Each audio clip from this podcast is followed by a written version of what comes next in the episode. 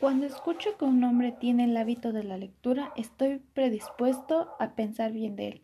Nicolás de Avellanada.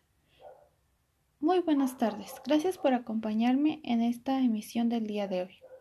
Cuando leemos algo, no es cierto que nos imaginamos cada detalle de esa escena. La lectura nos ayuda en el desarrollo de habilidades escolares, como la ortografía, mejora la expresión oral y escrita. Por último, da fluidez a nuestro lenguaje. Es por eso que hoy platicaremos un poco sobre el libro Alicia en el País de las Maravillas. Bueno, iniciemos con el capítulo 1. Alicia está sentada con su hermana mayor a la orilla del río. Su hermana lee un libro y Alicia está aburrida y adormilada. Alicia mira el libro de su hermana y le parece bastante sin. Piensa, ¿y de qué sirve un libro sin dibujos ni diálogos? De pronto un conejo blanco pasa delante de ella, deprisa diciendo en voz alta que está llegando tarde. El conejo saca el reloj de su bolsillo para ver la hora, y en ese momento Alicia salta y lo persigue. Ve que el conejo se desliza por la madriguera y lo sigue por un túnel hasta que de pronto empieza a caer en lo que parece un pozo muy profundo. Alicia cae por un largo rato y se pregunta si caerá a través de toda la tierra.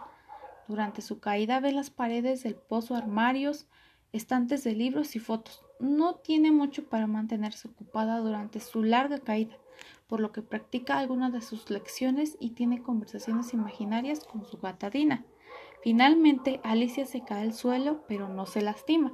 Se levanta y continúa persiguiendo al conejo blanco. Escucha que el conejo dice Válgame mis orejas y bigotes. Qué tarde se me está haciendo, pero no logra alcanzarlo. Alicia se encuentra en un amplio vestíbulo con puertas alrededor. Intenta abrir cada puerta, pero todas están cerradas. De pronto, Alicia descubre una mesa de cristal con una pequeña llave de oro en ella. Con la llave intenta abrir cada una de las puertas sin, sin éxito. Alicia descubre una cortinilla que no había visto antes. Debajo de la cortina hay una puertecita de unos 40 centímetros de alto. La pequeña llave destranca la puerta y Alicia la abre. A través de la puerta, Alicia ve el jardín más bello que se puede imaginar. Intenta abandonar el oscuro vestíbulo e ir hacia el jardín, pero su cabeza es demasiado grande y no pasa por la pequeña puerta. Decepcionada, Alicia vuelve a la mesa de cristal con la esperanza de encontrar una llave más grande o un libro que le enseñe cómo hacerse tan chica como un telescopio. En lugar de una llave, encuentra algo en, no en la mesa, una botella con una etiqueta que dice Bébeme. Alicia, que había leído historias sobre cosas malas que le pasan a los niños que no conocen las reglas simples del sentido común, se asegura que la botella no tenga etiqueta veneno y bebe la botella entera. Alicia se achica como un telescopio, tal como lo había deseado.